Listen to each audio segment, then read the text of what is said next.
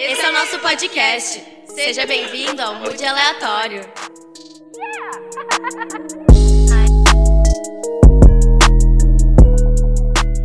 Hello, Mooders! Mais um episódio no ar. A gente já tá indo pro vigésimo episódio, eu nem acredito.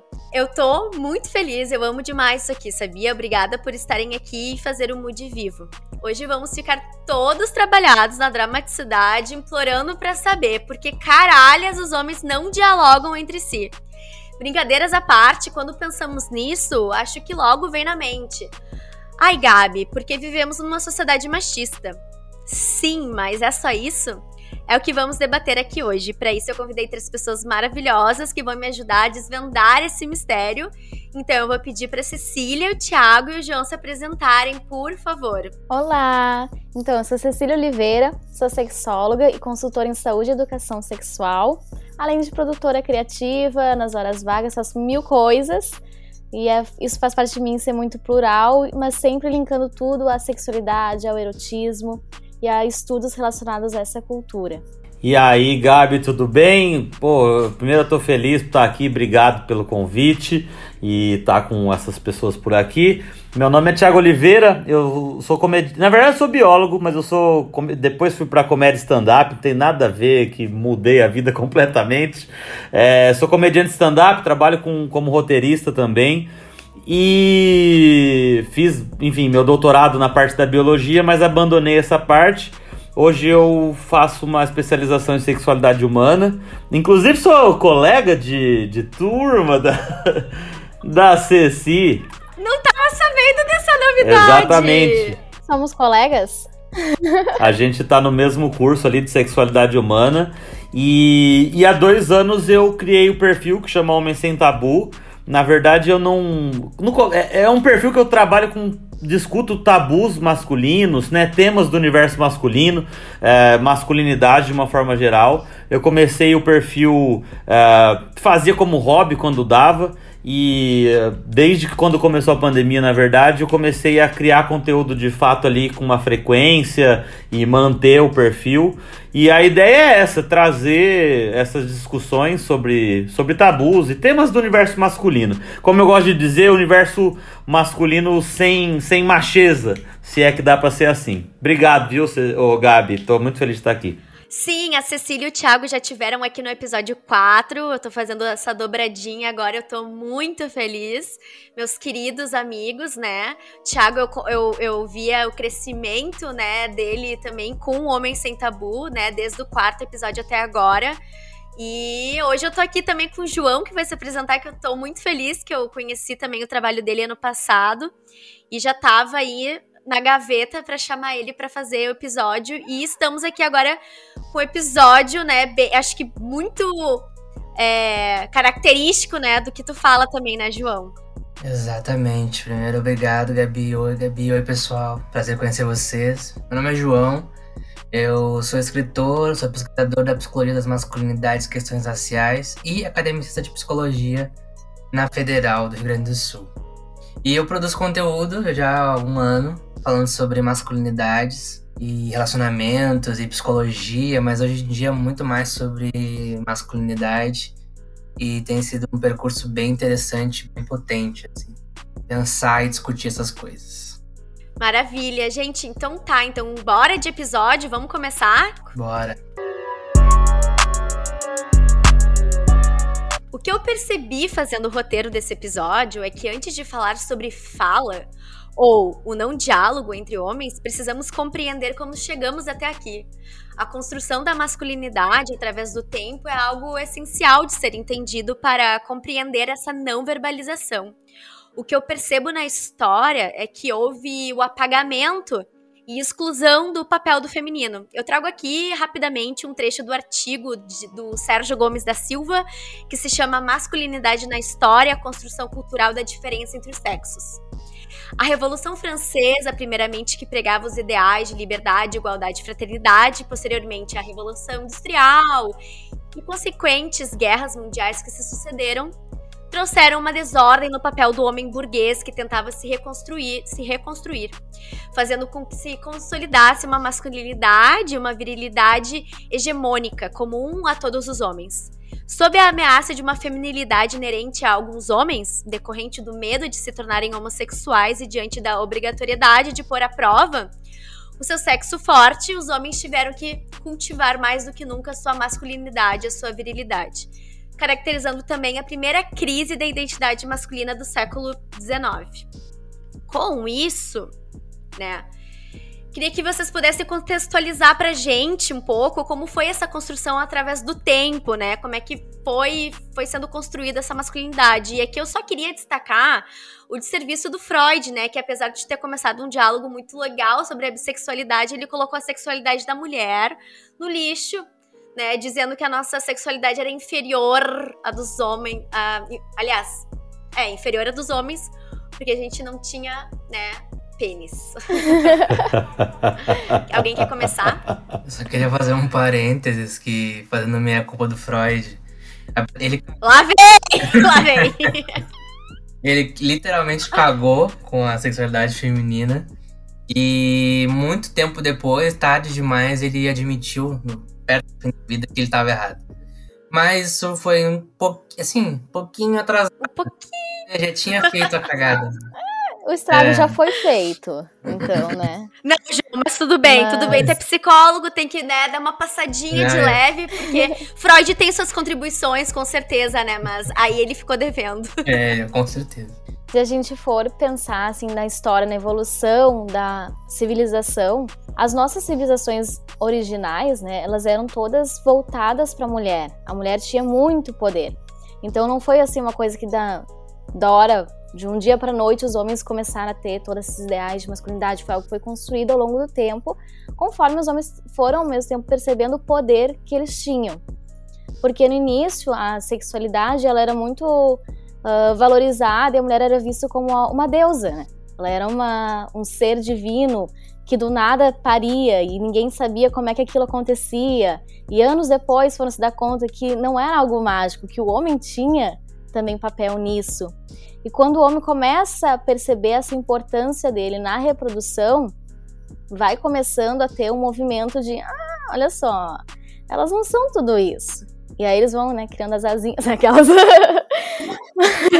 vai se mostrando as garrinhas, não. Bame, as asas né? gigantes, assim, né? Aí com a revolução, falando historicamente, que eu sou uma pessoa que amo estudar essa parte história, ah, a revolução agrícola que aí as pessoas passam, então a, gente deixa de viver indo de um lado para o outro e se assenta e vão começando a se construir uh, povoados com cidades, cidades mais tarde, né, no caso, como a gente conhece hoje em dia. E nisso a gente passa a ter uma necessidade de ter uma herança, porque aí a terra começa a ter um sentido de posse e aí a mulher passa também a ser uma posse, porque tu precisa garantir que aquela terra continue na família. E aí nisso vai só ladeira abaixo, gente. Os casamentos arranjados, Foi né? tudo, tudo ladeira abaixo, porque disso, né? começou né? a, a mulher, ela perdeu o papel de divina, de sagrada, e ela foi colocada então como se a reprodução a partir dessa mulher e eu tenho uma terra, eu preciso garantir que essa terra continue minha família, então eu tenho que garantir que essa mulher seja só minha, para não ter outras pessoas para competir. Então a mulher, a, a masculinidade foi se construindo em inferiorizar mesmo todos os traços femininos, em tirar os poderes que as mulheres tinham e colocar como se fosse algo inferior, como se os homens tivessem muito mais poder. Aí depois a gente vai ver na, na Grécia e na Roma, principalmente na Roma, que a gente vai ter os conceitos de passivo e ativo que vão assim, ó, acaba com tudo que aí os homens eles se acham muito nisso de o homem é quem tem o poder, então ele é o ativo. E o homem que tem o poder na, na Roma é o homem que é o cidadão, que é um homem adulto, que é um homem forte, que é um homem viril. E todo mundo que não é cidadão são os idosos, as crianças, as mulheres, todos esses são passivos. E aí é bem curioso se a gente for olhar assim, porque aí também começa uma questão de os homens se acharem superiores, mas também sobre outros homens, como homens mais jovens, homens idosos. Esses não são homens poderosos na sociedade. Esses são os restos. Os homens poderosos são os homens da classe, hoje em dia, trabalhadora, os homens que têm poder econômico. Então, tudo foi aos pouquinhos se moldando para a gente ter esse style que tem hoje em dia. Aquelas. Sim. Eu lembrei aqui de um episódio interessante. Não é um episódio, né? Mas ela tava falando sobre essa, essa construção histórica, e aí ela tava falando sobre a, a, mulher ser vista como uma divindade, mas também teve uma fase em que a mulher era vista como uma bruxa também, né? E era demonizada justamente pela questão do feminino, e aí uh, hoje em dia a gente acabou modificando essa ideia de, de sagrado, enfim. Mas como a, a, historicamente vai já vai se construindo e, se, e oscilando em fases históricas essa onde a gente chegou, né? Onde a gente acabou chegando. João, se tu pudesse falar dentro dentro da parte da psicologia, assim, como é que uh, a própria psicologia lidava com essa parte da masculinidade, assim, sendo que a gente sabe que vem de uma construção, né, e que a gente pode ver pela história mesmo que, enfim, antes conceitos que eram até feitos, né, montados, depois eles vão se diluindo e se modificando, né, e se ressignificando até, como que era tratado, assim, uh, no século passado, por exemplo, é a masculinidade, assim, dentro da psicologia? Bom, acho que uma, uma característica importante é pensar que uh, todas as ciências, eu, eu diria, grande maioria, está marcada pelo masculino, né? O, o, o homem tende a definir e marcar sua narrativa na, naquela ciência.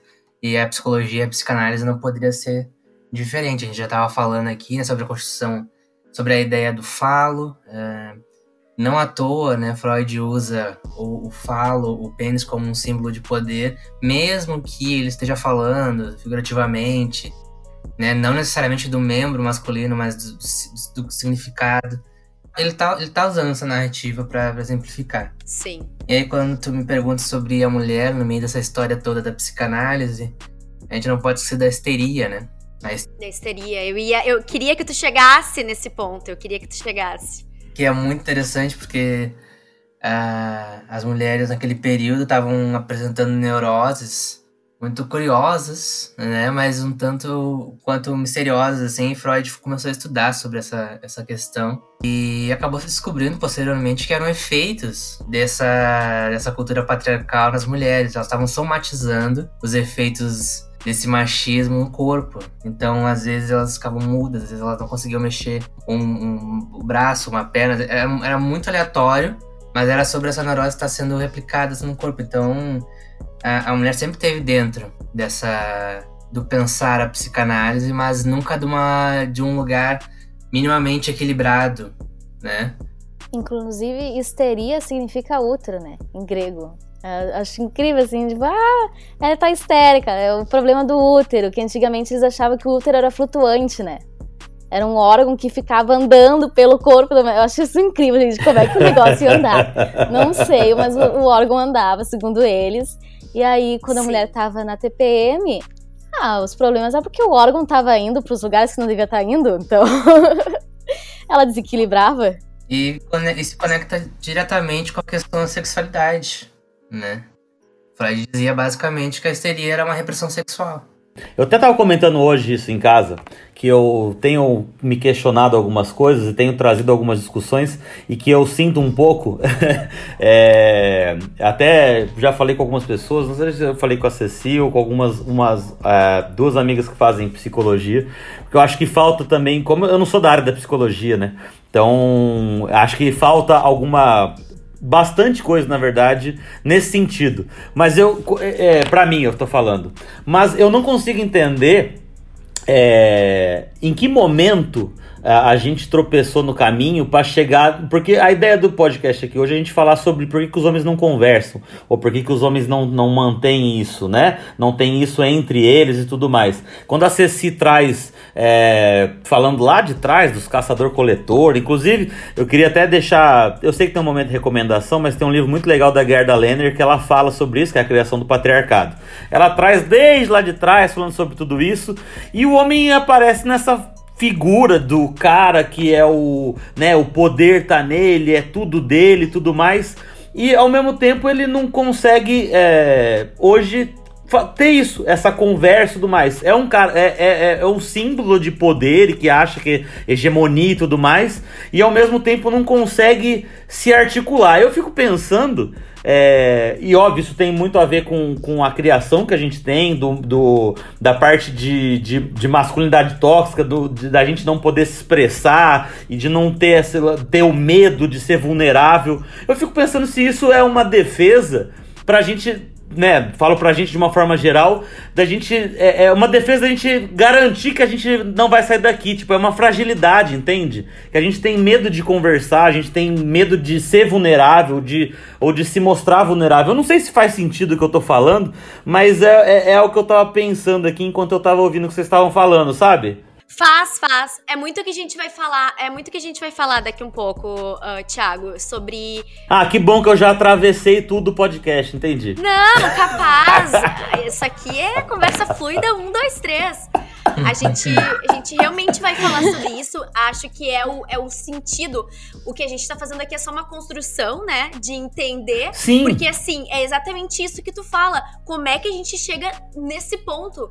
Né? E o que eu vou indagar aqui depois, que eu acho que a gente tem muito a discutir, é como o homem ele não quer sair dessa redoma, entendeu? Ele não, não quer sair Sim. desse lugar, né? Uh, João, eu queria até te perguntar, porque eu sei que tu uh, já falou isso na CNN, porque é muito chique, né? Esse garoto apareceu na TV explicando. e também tu, tu falando nas tuas lives e tal, e eu acho que pode até ser um pouco é, já um tanto piegas, mas eu acho muito importante tu falar aqui também no, no, nosso episódio, porque eu vejo que tu fala sobre. Que foi o que eu falei aí antes no início também, a exclusão do feminino, né? Tudo que é essa negação, que eu acho que é o que faz com que chega no caminho ali do Thiago, de como a gente chegou aqui, é por causa dessas negações, né? É, retroativas, né? É, então, se tu puder explicar pra gente, tipo, o que que acontece, o que que é essa negação do feminino e por que que isso acontece, quais são as consequências. Eu acho que a que a Cis trouxe, que ela trouxe, é muito importante pra gente entender isso. Essa construção histórica que vai, vai tornando e fazendo necessário que o homem se torne essa figura, uh, que o patriarcado construa essa ideia de, de propriedade, de hereditariedade. Tudo isso é, é, são mecanismos para a gente manter privilégios e poderes. Né? E aí, quando a gente pensa na constituição de um menino, a gente tem que. e, de um homem, querendo ou não, o ser homem hoje está muito ligado com essa negação do feminino. A gente percebe nisso ao longo do, dos estudos, porque tu vai inventar o que, que é ser homem, tá? Então, ser homem é não poder demonstrar sentimentos, é, não pode chorar, é, tem que ser forte, e geralmente são essas coisas que passam pela nossa cabeça.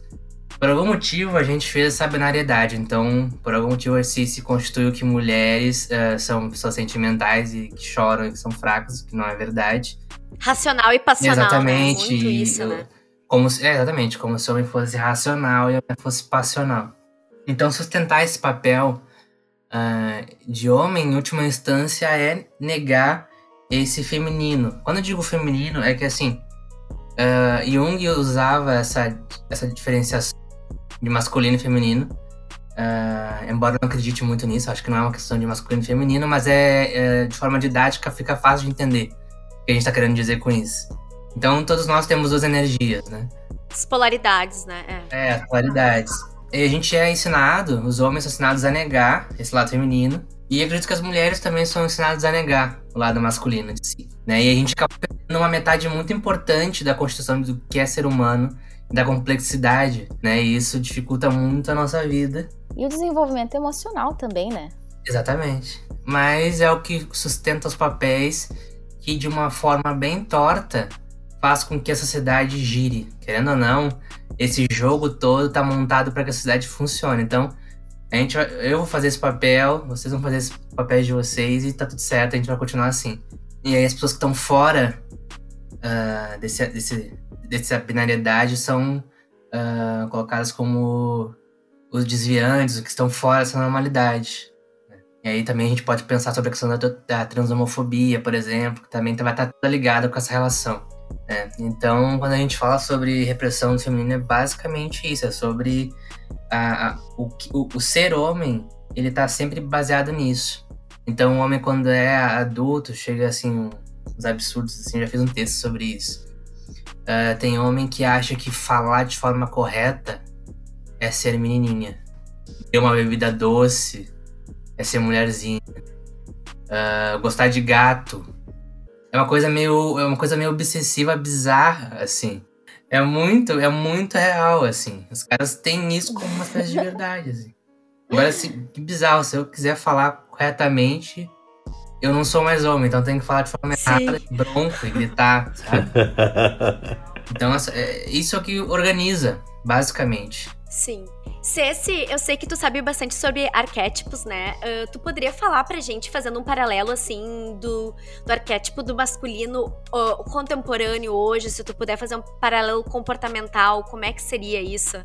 O poder está muito associado a elementos, a artifícios, a enfeites mesmo, que vão te sinalizar que alguém é poderoso ou não, que nem alguém usando uma roupa, casaco de pele, joias. Tu vai perceber essa pessoa mais poderosa que outras pessoas. Então, se portar assim, com, através de gestos, de formas de se vestir, vai reafirmando para esse homem que ele é realmente esse super-homem idealizado. Só que não é, ele é uma pessoa. E isso é muito conflitante, porque aí ele não quando ele nota as características dele, que ele, na verdade ele é, ele é humano, ele vai entrar nesse conflito de, tá, mas espera aí, e tudo que me falaram que eu devia ser? Eu foquei muito mais meus estudos nos últimos tempos nos arquétipos do feminino, porque a gente também tem muito as todos, né, nós temos problemas, né? Todos somos humanos, por isso temos psicologia, temos a psiquiatria aí também, né? Se não seria necessário. Mas o que eu acho muito interessante, assim, que do homem a gente tem como se fosse meio que uma estrutura única do homem ideal, que vai ser esse homem bem-sucedido, que vai ter vai ser rico, vai ser o provedor, vai ser o pai. E nas mulheres a gente vai ver que os arquétipos femininos são muitos espalhados. Quando houve toda a questão das deusas que foram caindo, sendo substituídas por deuses, um deus único masculino, tu vai quebrando as mulheres de diversos arquétipos. E aí vai encaixar a mulher mãe, a mulher sedutora, que vai ser a mulher que vai instigar a lascívia, vai ser a mulher mais provocativa, tu vai ter a mulher que é mais centrada nos estudos, tu vai ter a mulher que é mais agressiva, tu vai tendo essas, essas quebras. E no homem não, a gente vai vendo que o homem ele tem praticamente assim, ó, é isso aqui que eu tenho que ser, eu tenho que seguir isso daqui meio que não abre possibilidades. Exato, e exato, isso que, eu, isso que eu ia falar, não abre possibilidades e vira uma pessoa muito individual. E eu acho que é essa somatória de tudo que a gente vem falando sobre a não conversa, né? O não diálogo, que a gente vai chegar nessa questão, né, muito forte, né? Mas eu queria só trazer uma problemática aqui, acho que o Thiago também vai poder falar disso, de repente, de algum exemplo que vem, é, ali, da, ali da rede social mesmo, né, quando ele conversa com as pessoas, que é a, problema, a problemática do eu não sou machista porque eu respeito a minha mãe, né? E eu acho isso muito problemático, primeiro, porque assim, a tua mãe já tem um corte geracional, sabe? E a tua mãe, ela não é ela, é, é, ela por si só já vai ter uh, valores morais, né? E vai ter um, estímulos que veio da, da família dela própria. E ela não vai, de repente, compactuar com coisas que outras mulheres. Enfim, né? Somos uma sociedade. Então, assim, tu respeita a tua mãe, beleza. Mas uh, aí tu não respeita a próxima porque não, não compactua ou não, não condiz com, com as ideias, né, mais, menos tradicionais, menos conservadoras, enfim, que, que a tua mãe, né? Então, o que, que vocês acham dessa problemática, assim, que eu acho que é uma roupagem que muitos homens utilizam, assim, sabe? Eu, eu, eu, recebo isso às vezes e eu converso com muita gente ali no, no Instagram é, em relação a isso, e eu, isso não é realmente, isso é bem comum dos caras comentarem ou falarem isso, sabe? É, é difícil fazer. É, quando a gente chama alguém de machista, por exemplo, as pessoas lógico, ninguém não é uma coisa boa, não é legal, não é bom ser machista. Mas as pessoas, os homens, quando ouvem isso, ouvem de uma forma muito como você estivesse xingando, assim, que sabe, tiver e, e, e é um fato só. É, é, seria simples mais se ele entendesse que ele nasceu numa numa sociedade que é machista, estruturalmente machista, e não, é, ele nasceu assim, ele nasceu ali. Não tô falando que a responsabilidade não é dele, mas ele vai ser machista. Vai ter um grau maior ou menor, mas ele é machista. E as pessoas levam isso para um lado pessoal, sabe? É difícil as pessoas ouvir que você. Você é machista, tá fazendo alguma coisa machista, e o cara parar pra pensar, falar: caralho, eu tô fazendo alguma merda, deixa eu pensar o que eu tô fazendo. As pessoas fazem isso. Então eu tento, eu já ouvi esse tipo de argumentação do cara falando: não, poxa, como que eu vou ser machista? Eu tenho mãe. Eu caralho, todo mundo tem mãe e vó, e irmã, é óbvio. Não é por isso que você não pode ser machista, cara. Não é. Você tem uma relação. Tudo bem, não vamos entrar nos detalhes que nem todo mundo tem uma relação boa com a família. Mas, teoricamente, com a sua mãe, com a sua irmã, com a sua avó, você tem uma relação familiar, você tem uma relação é, de, de, de, emoção que, que envolve, né? De sentimentos e tudo mais. É, é óbvio que você vai se dar bem ali ou, ou ter, querer proteger elas, mas você podia não ter, você podia ter nascido de, sei lá, de outra forma e não ter uma mãe, né? Não, não é bem por, por esse caminho que a gente deveria pensar, né? E, e é difícil você argumentar é, disso com, com as pessoas. Hoje, não, não fugir do tema, mas uma vez um cara tava falando sobre, sobre é, estupro. Ele falou que 80% dos casos de estupro era mentira, que era, que era viagem da, das minas. É um perfil que eu nem lembro o nome, é uma merda, é um desserviço. E aí eu fui na boa tentar argumentar com o cara. E falando que a gente tinha que assumir nosso papel como homem e saber que a gente faz parte do problema e que a solução deveria vir da gente. E aí o maluco ficou puto, falou: Eu não faço parte desse problema, o problema é seu, você que deve ter problema com isso. E eu falei: Maluco, como é que você consegue fazer esse cara entender que ele, que ele é machista e que o problema também é com ele, entende? Então eu acho que essa parte do diálogo, e aí talvez o João, como psicólogo, tenha muito saiba falar muito melhor isso, que é difícil, às vezes a gente não consegue ter sempre uma comunicação não violenta, a gente não consegue ter a melhor abordagem para tratar desses temas, porque é difícil, né? Mas aí o cara fala assim: não, mas eu não penso assim. Eu, eu, eu tenho as, eu, eu aceito as minhas fraquezas, eu vou na terapia, sei lá, já até beijei homem, sabe? Tipo, o desconstruído. Um pouco ali do esquerdomacho, aquela coisa que a gente sabe, né? João fala bastante disso, né, João? Aí, assim, ele fala assim: não, eu não, não, eu não, não me vejo dessa forma, né? Mas assim, não adianta.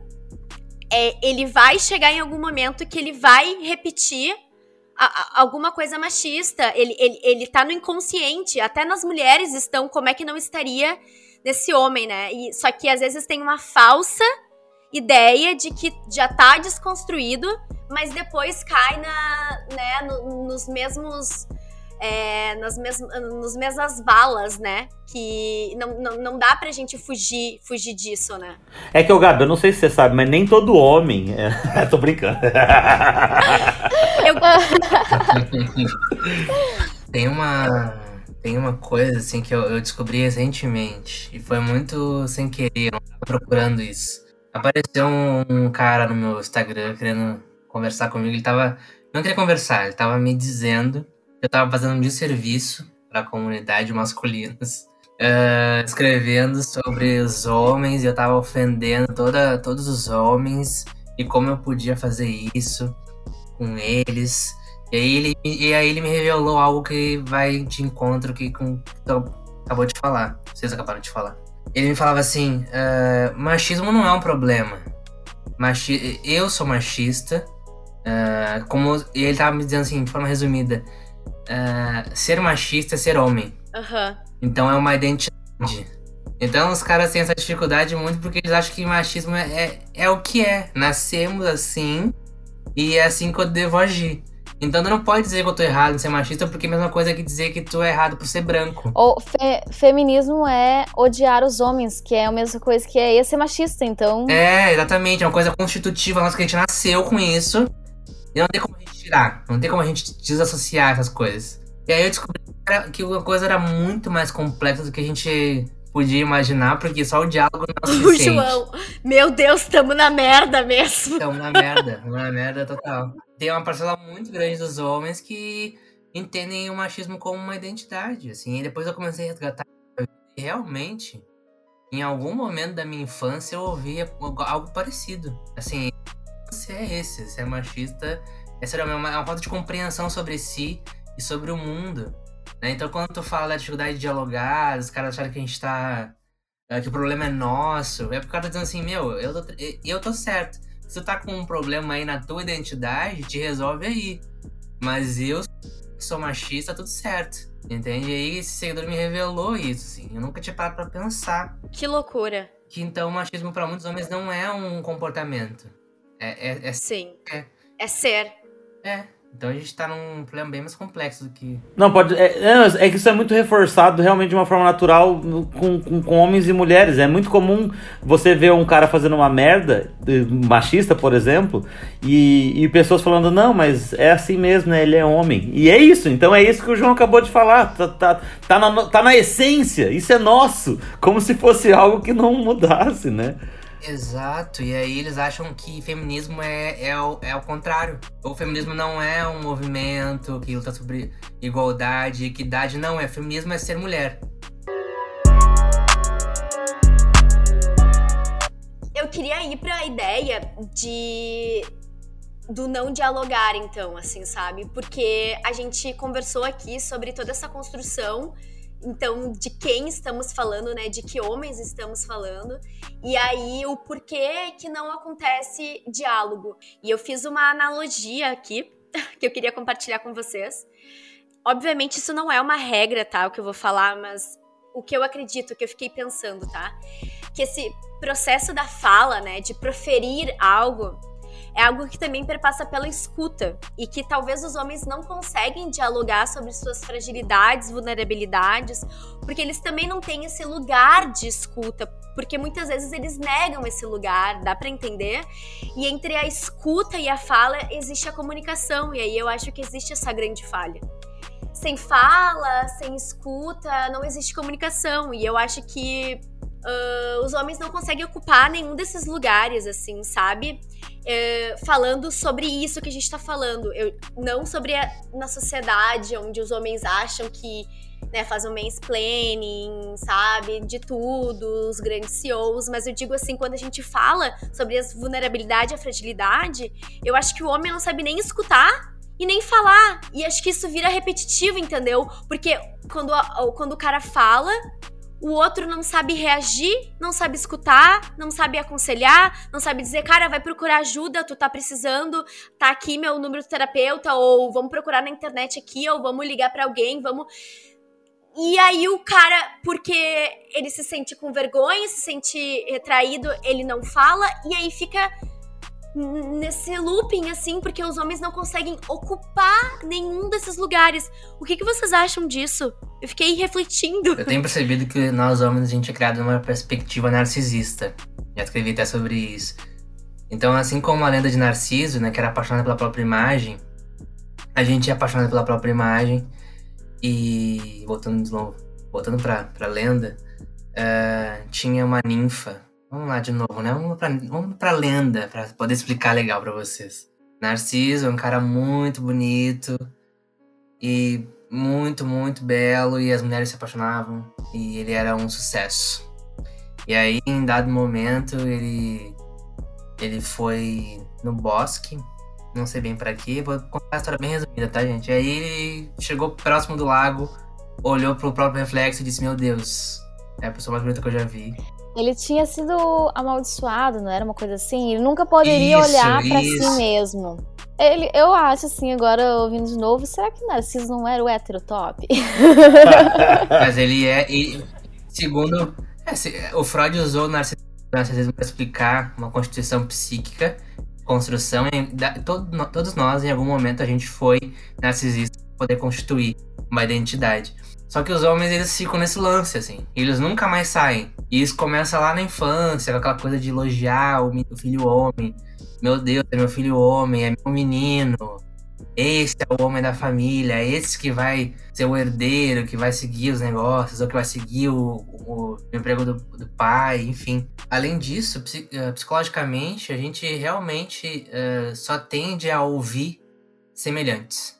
E como a gente é apaixonado pela própria imagem, a gente uh, não consegue focar no que está ao redor. Então, escutar outras pessoas é como um eco, né? Muito distante. Felizmente eu não vou poder lembrar como é que é a lenda exatamente, mas na lenda tem uma ninfa que tenta pedir socorro para Narcisa e, ela, e ele não consegue ouvir distante. E é assim que os homens escutam as mulheres, como um eco, né? Como uma, uma, uma coisa difícil, porque ele não consegue olhar para o lado, não consegue ter essa empatia, não consegue fazer esse movimento.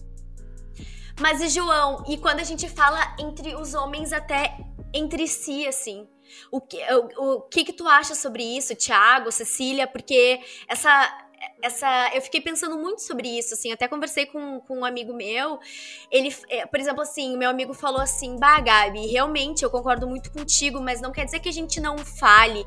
Por exemplo quando eu vejo um, um amigo meu porque eu, queria falar também dessa parte do, dos homens né saírem fora também né não se responsabilizarem.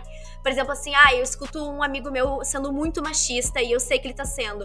Em vez de a gente a gente né como homens assim normal uh, uh, na, na, nas situações, chegar e falar, ô cara, tu, tu refletiu sobre o que tu tá falando, cara, tu tá tendo um ato muito machista, tipo, percebe o que tu tá falando, tipo, em vez de, tipo, fazer essa reflexão, né, e conversar e trocar ideia e, e, e trazer isso em pauta, uh, os caras falam assim, ô meu, tu viu o que tu falou? Ah, cala essa boca, tá maluco, tá doidão?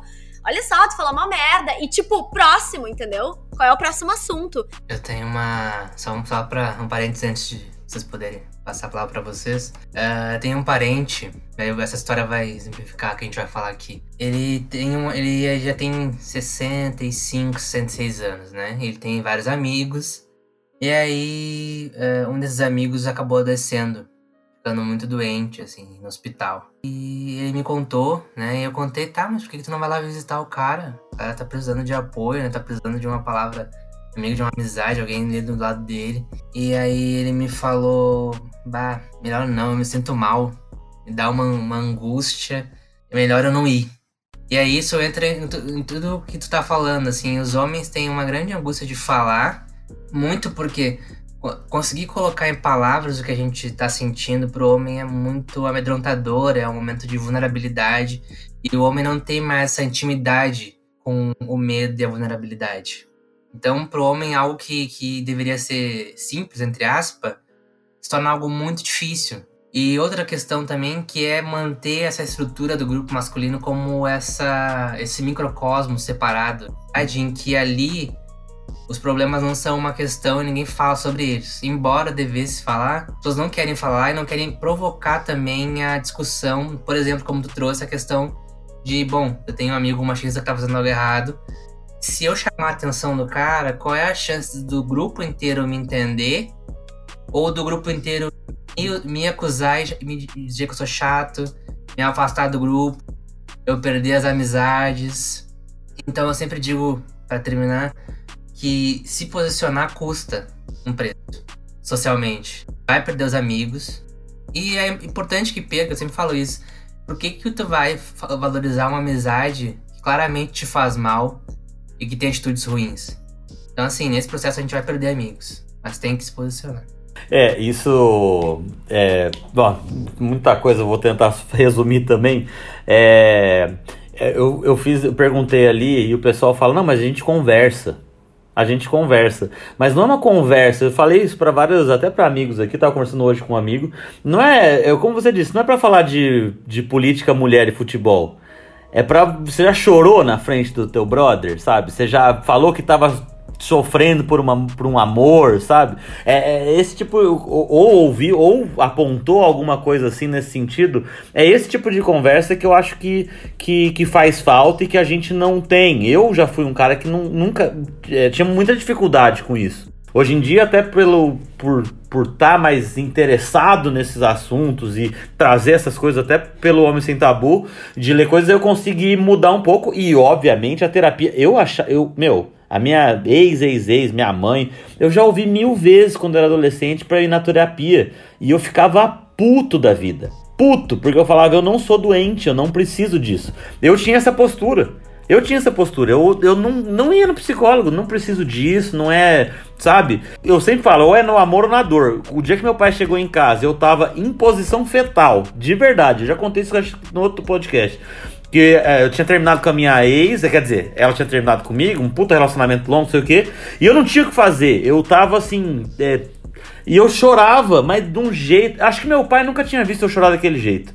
E ele chegou disse: O que tá acontecendo, sabe? Eu falei: Eu, eu tava desempregado ainda, fudido, sem noivado, sem noiva, sem emprego. Eu falei: Eu preciso de dinheiro pra ir pra terapia. Não sei, não sei. É a única, eu acho que é a única coisa. E hoje eu entendo isso. As pessoas, nós não, não temos isso. E quando eu perguntei isso pra galera, a galera fala muito disso, de se colocar nessa posição de vulnerabilidade, sabe? Porque o homem não pode se mostrar fraco, sabe? E esse tipo de conversa traz isso. Eu conversando com um amigo que ele falou, cara, eu aprendi com meu avô, que aprendeu com meu pai e veio para mim, que é isso. Eu não, eu não, eu, ele falou, lógico que eu, que eu sinto, que às vezes eu tenho vontade de chorar, mas eu nunca vou fazer isso na frente de outra pessoa. Eu nunca vou falar disso para alguém. Então, o bloqueio que, que, que, que isso tem é, é, é, é, muito difícil. Então, fazer com que as pessoas consigam, os homens consigam fazer, é, é, é, é muito difícil. E isso que o João falou, só para terminar, é, eu recebi esses dias, inclusive você até tinha colocado ali, eu acho, que o cara perguntou sobre isso, como falar e tal, sem ter atrito, sem ter uma situação. Ai, então, olha só, eu queria muito falar, muito que tu falasse sobre isso, porque eu trouxe como, como um exemplo, né? Uh, Tiago, conta pra gente isso. Conta como foi, tipo, como foi a pergunta. É, eu, eu, lembro, eu ia falar disso porque o João falou. É, o cara perguntou se é, como é que fazia para falar com um amigo, com um familiar ou coisa assim, sem ser o chato, ou sem ter atrito, ou sem ter essa situação desconfortável. E aí eu... Questão de machismo. Isso, mach... Coisa, isso, assim, isso. Né? É, ele falou como falar sobre machismos e coisas afins sem, ser, sem ter isso. E eu, eu sempre tento é, fazer de uma forma levando o humor do lado. E eu só respondi, sem atrito, não tem como. E dei risada, óbvio que eu falei com ele depois. E aí eu fiz um texto falando disso, mas é porque realmente não tem como. Sabe? Aí veio pessoas falando assim pra mim, ah, mas tem como falar, tem como formas de chegar na pessoa. Eu entendo. Obviamente, você não vai chegar com os dois pés no peito, que você vai né, falar de violência dando um soco na cara da pessoa. Eu sei, mas são duas pessoas que têm ideias, vivências e experiências diferentes. Não tem como. Não tem como. Vai ter um. Não, não tô falando que você vai brigar com todo mundo, que você conversar com ideias diferentes, mas não tem como não ter uma, uma indisposição, uma situação meio chata ou atrito. E muitos casos é o que o João falou. Às vezes você vai perder amigo mesmo, é importante né? É uma pessoa que não, já não compartilha das coisas que você pensa, do que você vive. Então, eu respondi exatamente nesse sentido que, que a gente está falando, de que não tem como. Vai ser assim, né? Pra gente mudar as coisas, pra gente querer começar a ter. É, dar um passo um pouco maior, não tem como ser diferente. Foi, foi mais ou menos nesse sentido que eu respondi para ele. É bem complicado, assim, abrir esse diálogo, porque como a gente já chegou à conclusão aqui, uh, os homens não estão necessariamente inclinados para isso. E coisa que me incomoda muito assim é que existem duas opções para isso. A gente pode fazer uh, a abordagem suave, né, de, de explicar pro cara, olha só, tá acontecendo isso e isso por causa disso. Ou a gente pode fazer uma linguagem mais crítica, que é o que eu costumo fazer né? E, e geralmente as pessoas, uh, algumas pessoas já comentaram assim que talvez a minha abordagem, particularmente falando, não seja tão efetiva porque ela é muito incisiva e os caras entram num modo de defesa, assim. E aí a minha crítica que eu faço em relação a isso é assim, parte do processo de construção é aprender a lidar com escutar críticas, se colocar, uh, entender que, que a, essa masculinidade que a gente está performando, ela é negativa pra gente, João, uh, os, os, números dos homens também procurando a terapia é muito menor, né? Eu acho que tem, tem crescido, não vamos, né, ser hipócritas, mas, mas acho que ainda é muito diferente, né, os números. Olha, geralmente, eu diria até, é um pouco próximo da metade, mas geralmente tá um tanto quanto equilibrado, assim. Os homens e mulheres procurando uh, terapia são nesse, nesse pelo menos para mim, assim, e que me procuram talvez seja porque eu já abordo esse tema, então faz algum sentido que eu seja o cara procurado para falar sobre masculinidade. Aí a gente teria que falar algo que não tem essa, essa esse direcionamento para poder compreender isso. Eu vejo também que os homens, eles estão procurando, né? Mas é um processo mais tardio, né? Depois ali de uma certa idade, né? Aí começa a procurar também, assim, né? Dá, dá pra dizer, dá pra dizer. É, eu acho que os homens procuram quando o bicho pega, né? Acho que o exemplo que ele contou, assim, é muito, é muito efetivo. Quando, quando a coisa tá ruim mesmo, assim, quando já chegou no eu acho também. Aí, nós mulheres somos muito educadas na cultura de prevenção. Sabe de tudo, de ir no médico para fazer prevenção. O homem não tem isso. Então, assim, ele só vai se dar conta que ele precisa de um suporte emocional quando ele tiver aos pedaços. A mulher não, ela sabe que isso é bom, que isso vai trabalhar coisas, porque a gente foi também criadas para essa para esse lado emocional de aprender a entender nossas emoções e de claro ter repressões igual, assim como os homens têm, mas de formas diferentes. A mulher principalmente é o não chora que vai ficar feia, né? Não chora porque tá feia, a gente tem que isso pra uma criança, sabe? Aí a menina fica lá toda complexada que ela não pode chorar porque ela vai ficar feia. E aí pros homens não, é tipo, se rala inteiro, chora, ah não, é, tá legal que ele é, ele é homem, ele tá mostrando que ele é forte, sabe? Meu, mas é, não é, é, lógico, não é tirando a culpa, né? Mas acho que isso é muito difícil porque é, é, é, da, forma, é da forma que a gente foi educado. Eu tava, sei lá, dois meses atrás, tava almoçando com um tio, minha mãe e minha tia. E ele falou com todas as letras na, no almoço que homem que faz terapia é fraco. Então, assim, é, como é, ele, ele, ele veio de. Ele tem isso na cabeça dele até hoje. Ele deve ter educado os meus primos desse jeito. E óbvio, meus primos ficaram adultos, eles vão ter as vivências, né, com, com outras pessoas, os círculos de amizade vão influenciar. Mas, mas eles foram educados por esse cara que falava, ó, oh, isso aqui é para fraco. Então é difícil. Aí, aí o cara tem que estar tá chorando em posição fetal para realmente procurar, porque ele não pode ser fraco, é, né? É muito disso. Eu tenho um exemplo muito bom que é do meu pai. O meu pai tem dois grandes amigos, assim, grandes mesmo. É, um deles é meu padrinho, tá? E eles têm amizade de mais de 20 anos, assim. Meus pais são separados agora, mas né, em determinado momento, quando eles ainda estavam juntos. Meu pai sempre foi muito também, a, assim, ai, totalmente arcaico, assim, terapia, pra quê, sabe? Tipo, resolve teus problemas aí, entendeu? Quando eu falei para ele que eu tava com depressão, ele falou: Isso aí é uma fase só, minha filha, até tu entrar no mercado de trabalho, depois passa, sabe?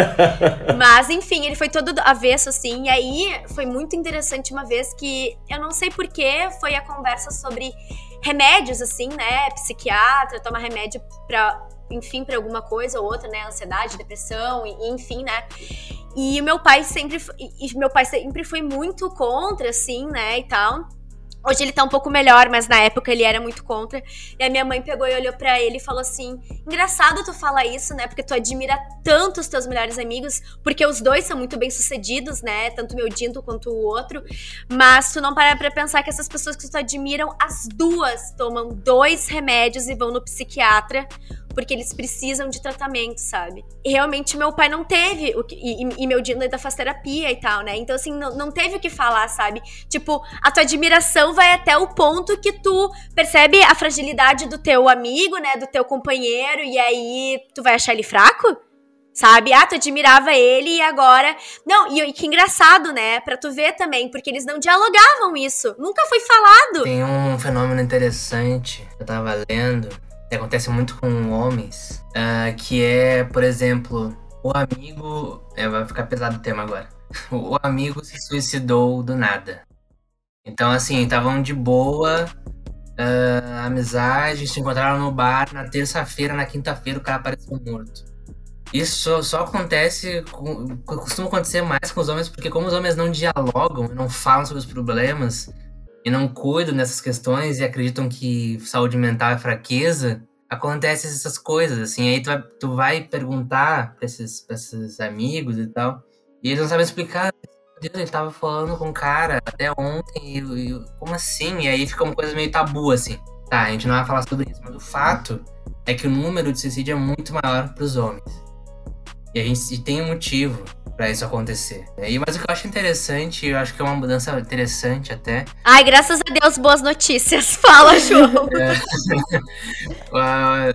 os homens estão procurando mais a, a, a, saúde mental, assim. E eu acho legal porque, assim, eu trabalho num lugar que aconteceu isso, assim. a gente somos quatro homens no setor, dois deles apareceram de repente fazendo uh, indo no psiquiatra. Aí e, e, falam assim como se fosse tipo normal, assim, não, não foi no psiquiatra, já, já tô indo lá. E inclusive te recomendo, vá pro psiquiatra também. Mas ninguém, ninguém fala muito sobre. Não, e aí fala, não, a psiquiatra é muito boa, a psiquiatra é excelente. Inclusive ela até escuta.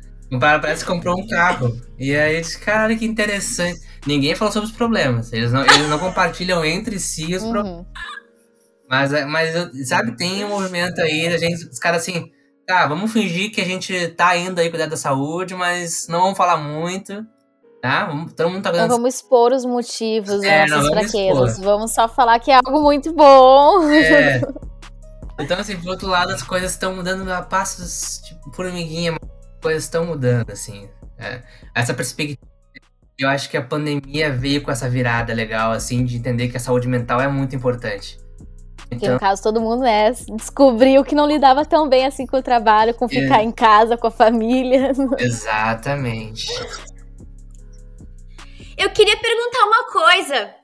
Tem uma curiosidade, João e Thiago principalmente. Se esse depois também quero saber se acontece contigo na parte mais uh, uh, da sexualidade e tal. Mas Thiago e João, vocês que falam muito sobre isso, né, e tudo mais, vocês não têm aqueles amigos, então, tipo, ai, que não falam com os outros, mas com vocês conseguem contar as coisas, assim. Meio que vocês são aquele amigo pra desabafar, pra contar as coisas, porque sabem que vocês vão ouvir, vão aconselhar, vão dar a mão, né? Se chorar, tem que chorar, vão falar, cara, busca ajuda, enfim, vocês são esse, vocês fazem esse papel? É, eu, eu, tenho tenho disso, tenho tinha um, inclusive Homem Sem Tabu começou por um desses amigos.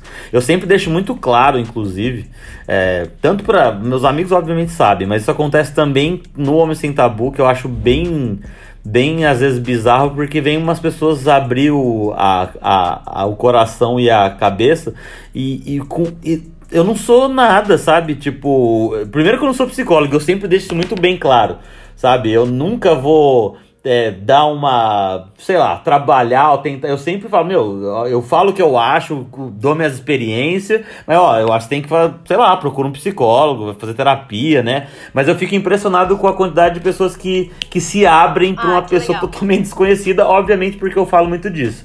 Mas respondendo a tua pergunta, eu tenho. Mas isso é uma loucura, porque justamente as pessoas, tipo, Thiago, óbvio que a tua página dá muito acolhimento para as pessoas e, e repele outras também, porque tu fala umas verdades, né? Mas assim, é.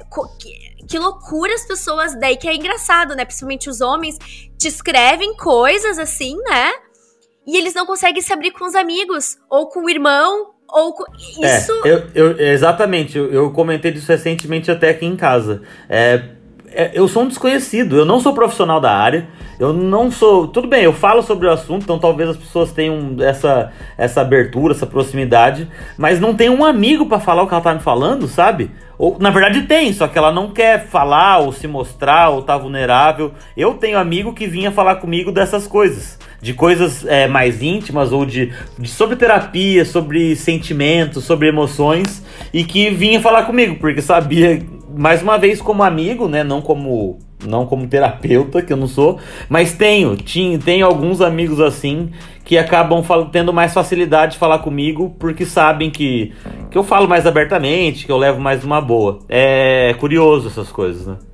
E teve o processo contrário de pessoas que se afastaram porque tu começou a falar e eles começaram a perceber que eles faziam esse tipo de comportamento e acharam melhor se afastar. Cara, assim, ó, eu é, não, ainda bem que eu não acho que eu não tenho nenhum amigo, amigo mesmo, né? Porque amigo é amigo. Sim. É tipo heterotop, esses caras, tipo, sabe, que faz umas merda absurda. Óbvio que faz merda, mas nunca tive esse. O que acontece com um com o outro? Tem gente que acha que eu tenho meu perfil para poder pegar mais mina, porque ah, é o desconstruído, e eu odeio isso. Eu nem... vocês, vocês que me seguem sabem disso.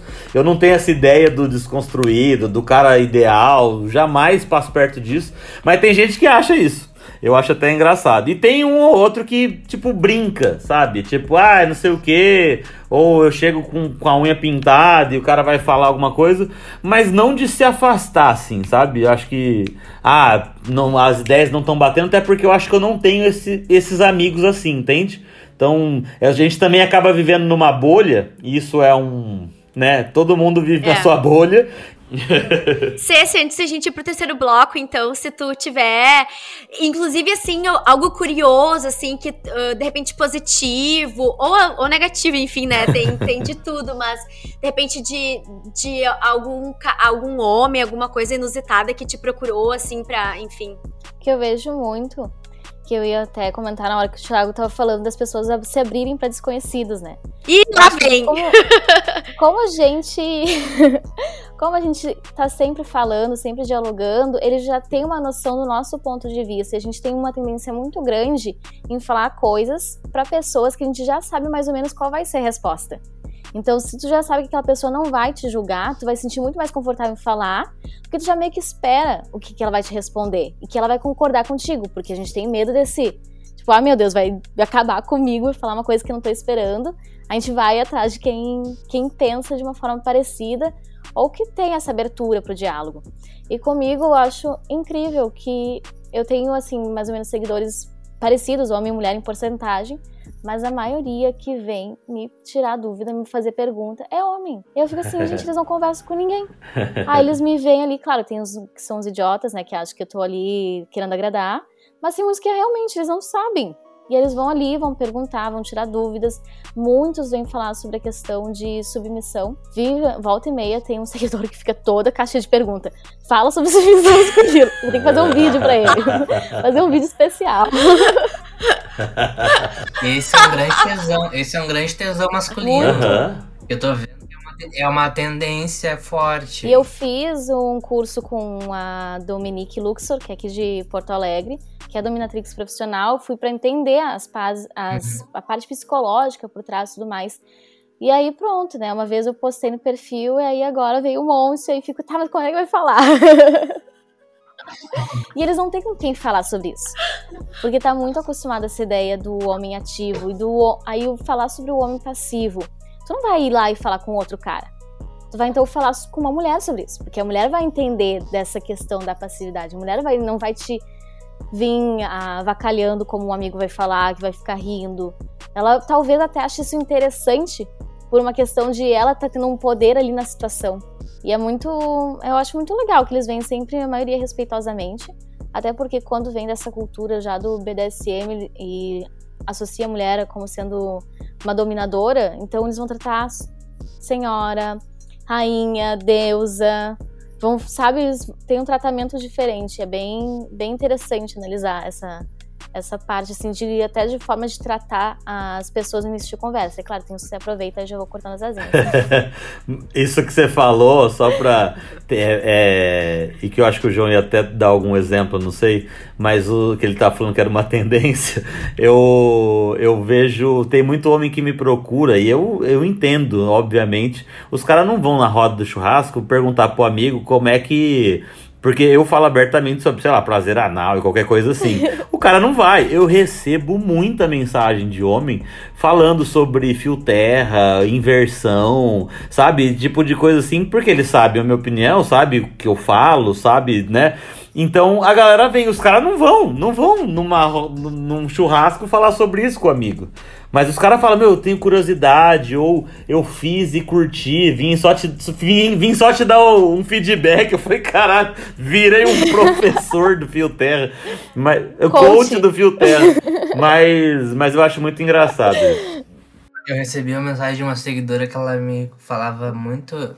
É uma coisa séria, assim, mas também mostra essa tendência ela fala assim: meu namorado, ele tem um fetiche, ele quer ser corno. Cuckold, né? É, e tipo, é um lance assim, os caras curtem muito uhum. esse lance, pô, quero ver um cara pegando a É, Cancún. E, pô, quero muito isso.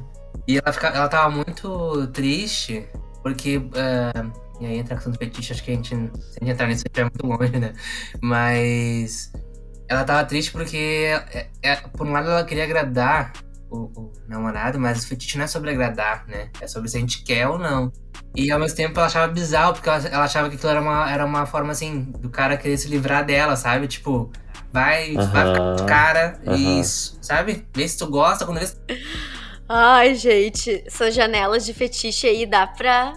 Dá, dá um pano pra mango, né, gente? Outro episódio dá, isso aí, né? Sim. Dá pra ter um episódio. Bah, eu sou muito leiga dessas coisas, galera. Eu, eu até ia curtir falar disso, viu? A gente pode, pode combinar, porque eu sou muito leiga. Às vezes eu fico ouvindo uns podcasts assim e fico, caralho, nossa, que loucura. Às vezes queria ser leiga. Às vezes queria não descobrir. Des... Como que desouve isso? Mas, não, é que às vezes eu escuto e fico, gente, eu sou tão normal, nossa, como eu sou normalzinha, sabe? Eu tenho umas. Eu quero lá um tapinha, assim, tá de, tá de bom tamanho. A galera quer umas coisas muito malucas. É. Mas é a mente humana, é a mente humana. O nosso corpo é incrível. Bora pro terceiro bloco, então, de pra, pra gente falar aí. Bora lá. Vamos lá, então. Eu quero falar um pouquinho do trabalho de vocês na internet e depois eu vou perguntar um palpite, tá? Uh, essa pergunta é para todo mundo, tá? Porque todo mundo produz conteúdo na internet e eu quero saber como é que vocês, né, como produtores de conteúdo, o que que o público mais de vocês vem procurando desconstruir, querendo tirar dúvidas e tal. Uma, uma mudança de comportamento, assim, a partir de coisas que vocês postam, tá gerando perguntas interessantes, assim, uma desconstrução bacana e o que, que, mais vem sendo procurado, né? E é legal porque vocês, né, têm perfis diferentes, cada um fala de uma parada, então eu acho isso bem interessante, assim. Cê, você quer começar? que eu vejo muito é dos homens começarem a entender que sex toys não quer dizer um substituto pro homem, sabe? Eles estão vendo muito como algo que pode ser aliado e estão vindo me buscar para perguntar assim: "Ah, eu quero alguma coisa para dar de presente para minha namorada". E eu não sei por onde começar. Aí eu vou lá e ajudo, dou dicas, falo dos diferentes tipos que tem, e daqui a pouco vem e me fala: "Nossa, foi legal. Ela adorou, não sei o quê". Eu fico: "Olha só, gente, tem que vender". vou virar consultora disso também. Mas eu vejo muito esse caminho de um pouco de vergonha de, de falar sobre isso, porque eles também foram muito ensinados de que tem uma cultura muito forte da pornografia, mas não tem a cultura de dos vibradores serem uma coisa aceita, é uma coisa que assusta eles. Então, tá sendo algo bem, bem interessante nas últimas semanas que eu tô vendo assim. Ainda mais na pandemia que foi um mercado que teve um boom enorme, né? Algo cresceu assustadoramente. Sim, amiga. O, eu tem muito, eu recebo muita pergunta, é, tirando um outro que eu, que eu, nossa, eu não sei, a gente vai, vai ficando entendido e a gente olha pro cara e sabe que, ou pra pessoa e sabe que é pra encher o saco, mas normalmente é pergunta séria. É, me perguntam muito assim, eu recebo é, como ser um homem sem tabu. eu acho muito engraçado isso. E eu já, eu já desanimo a pessoa na hora, assim, porque eu falo, não tem como. não tem como. É muito difícil você pegar um homem, eu tô falando de homens, né? Um homem sem tabu. Não tem. É, eu, eu brinco com o nome do perfil, mas é difícil. Existe uma na desconstrução, sobre várias coisas que a gente aprendeu e tudo mais, mas muitas pessoas nesse sentido de falar sobre tabus mesmo, falar sobre sentimentos, falar sobre tabus sexuais pra caramba. Como eu disse ali, o pessoal vem perguntar sobre, sobre prazer anal bastante. Fio, pá, mas meu, muito, muito mesmo, assim. E sobre outras coisas também, brochar, né? Impotência sexual, tamanho. Sobre diálogo é isso, né? Os caras não falam não, disso, né? Não, não tipo... falam, mas, mas procuram perfis que talvez falem disso, porque, porque talvez sentam uma liberdade, porque também eu não sou do círculo de amizade deles. Eu não vou. Se eu julgar eles ou não também, foda-se, eu não vou. É igual o João falou aquela hora de, do cara falar alguma coisa, da maioria acolher a pessoa ou a maioria falar que ele é o chato e excluir. Eu não vou excluir ele de lugar nenhum, porque eu não faço parte da vida dele. Então acho que eles se sentem também mais à vontade para fazer isso. Então, falando sobre tabus sexuais, a parte de sentimentos, e muita gente, quando eu posto várias coisas sobre machismo, eu sempre posto notícias, e eu, eu sempre tenho uma. As enquetes é sempre muito extrema, né? A pessoa às vezes tem o um meio termo, mas é fácil, eu faço de propósito. E os caras vêm falando muito assim, porra, eu fazia tal e tal coisa, eu tinha pensamento assim, assim, assado, assado machistas e você vem me ajudando a, a pensar diferente em relação a relacionamentos, a tratamento de, com, com as mulheres. Então, é, é, é através do diálogo com um desconhecido que eles que eu acho que eles estão buscando essas coisas, sabe? e tu, João? Todos nós a gente ocupa posições de autoridade, querendo ou não. A gente assume essa posição de autoridade. E para mim é um adiciona um segundo ponto que eu sou eu sou da psicologia. As pessoas acham que eu sou tipo uma espécie de guru. Então, se tu trouxer eu vou resolver o teu problema assim agora. Você pode mandar mensagem para mim e eu vou te dar a resposta para os problemas. E eu recebo muitos relatos. Que às vezes eu não consigo ler, porque são muitos. Pessoas contando histórias gigantescas, assim, textos e textos. Realmente de relacionamento né? Porque o que acontece no meu perfil dinâmico é muito nesse sentido. Eu faço de masculinidade e faço atravessamento nos relacionamentos, porque a gente consegue tornar a coisa mais tangível, sabe? Então a maioria das questões são sobre isso. Dos caras perguntando, bom, ah, como é que eu faço para ser um cara melhor? Ou, ah, eu tô com minha namorada, ou fiquei com uma menina, aconteceu tal coisa. E as mulheres têm muito uma ideia de querer entender os caras. Assim, ah, meu, meu namorado curte fotos de outras mulheres nas redes sociais. O que, que isso significa? Eu, eu tô saindo com fulano, o fulano parou de falar comigo. O que, que isso significa? Ah, meu namorado não consegue falar sobre sentimentos. Como é que eu posso fazer para ajudar ele a fazer isso? Então é sempre essa, esses, essas personas, assim, que aparecem. Ah, a gente fica feliz de saber que existe diálogo, né? Apesar de tudo, né? Uh, gente, Agora um palpite, assim, para finalizar o terceiro bloco, pra gente ir pra dica da semana e os jabás. Assim, vocês, com um palpite, tá? Vocês acham que daqui um pouco os homens vão conseguir dialogar mais entre si? Como é que é o futuro, assim? Vocês acham que vai rolar? Eu gosto da psicanálise. A psicanálise, por essência, é pessimista. E não.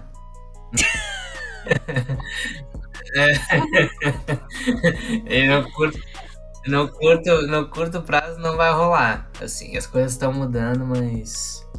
Gente... Ô, João, eu te convidei é, não esperando isso, tá? Só ah. queria te falar. Eu queria uma positividade, entendeu? Tem não, aquelas. Não, Começar tudo de novo. Eu falo as verdades, as verdades doem. E assim, não.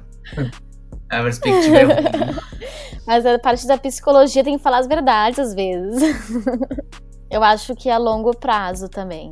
Eu não vejo assim a tão curto prazo, porque a gente está falando de uma mudança cultural, de educação, de precisar vir novas gerações cada vez mais desconstruídas para a gente chegar num patamar em que pode falar que realmente isso não vai ser mais um problema.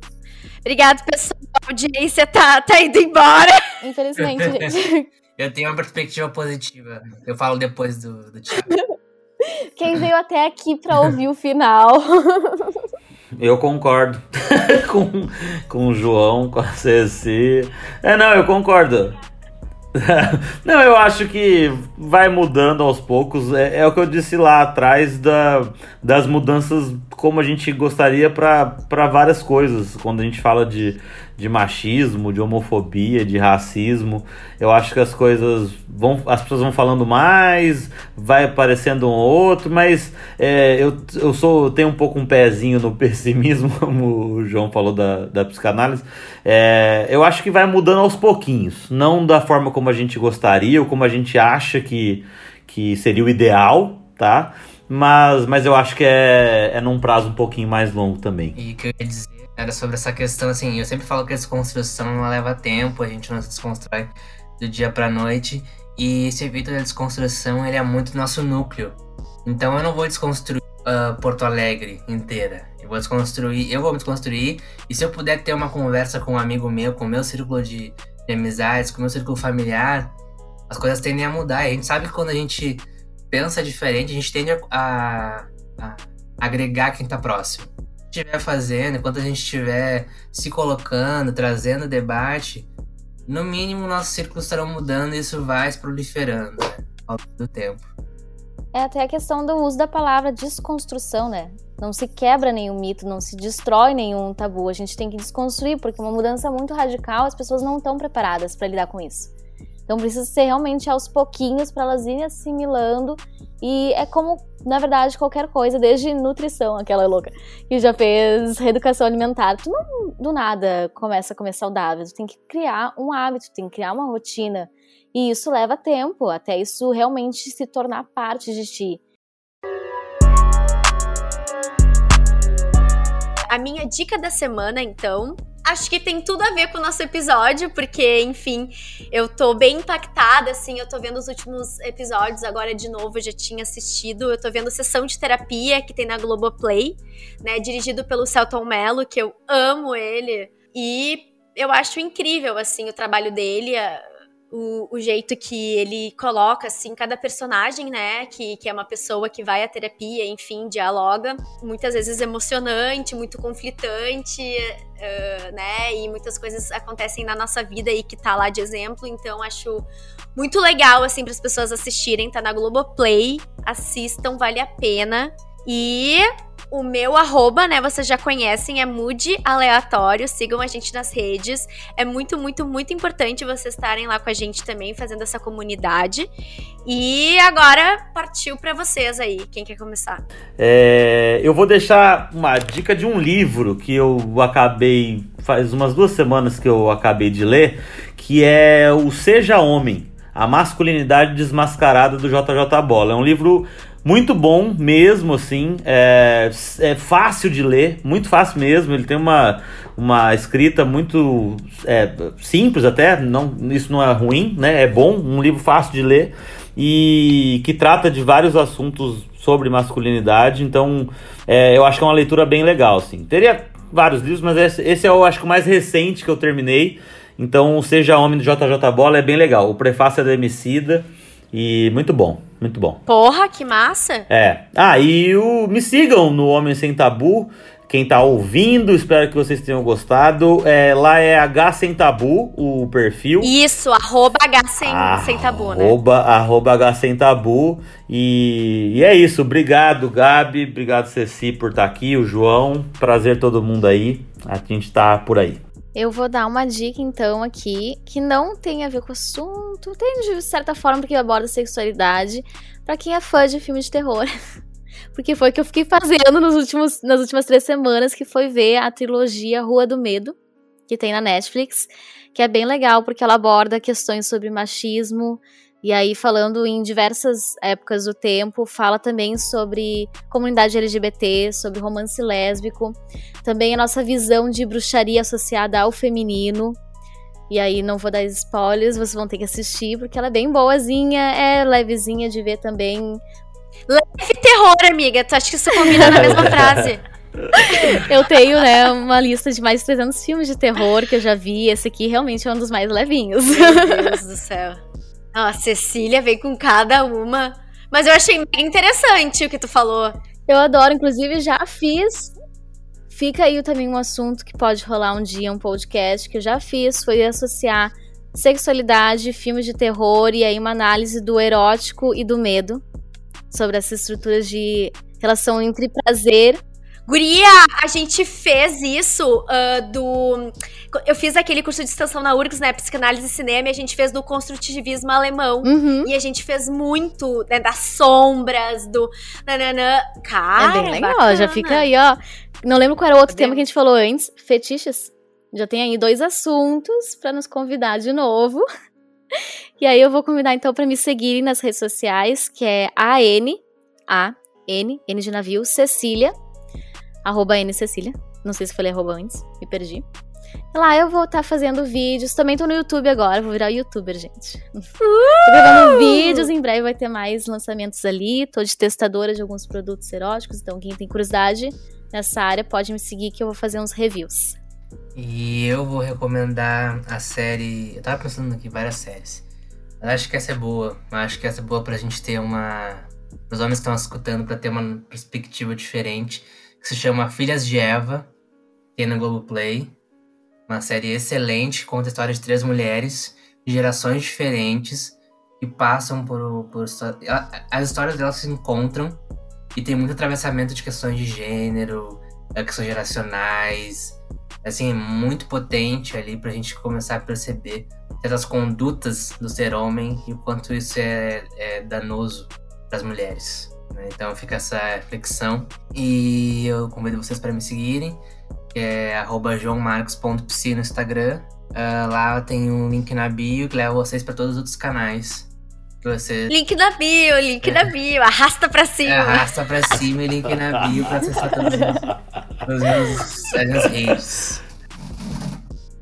Ai, gente, muito obrigada de novo. Eu quero agradecer muito, vocês foram incríveis.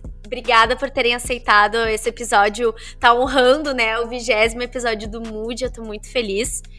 E é isso. Obrigada, pessoal. Até mais. Valeu!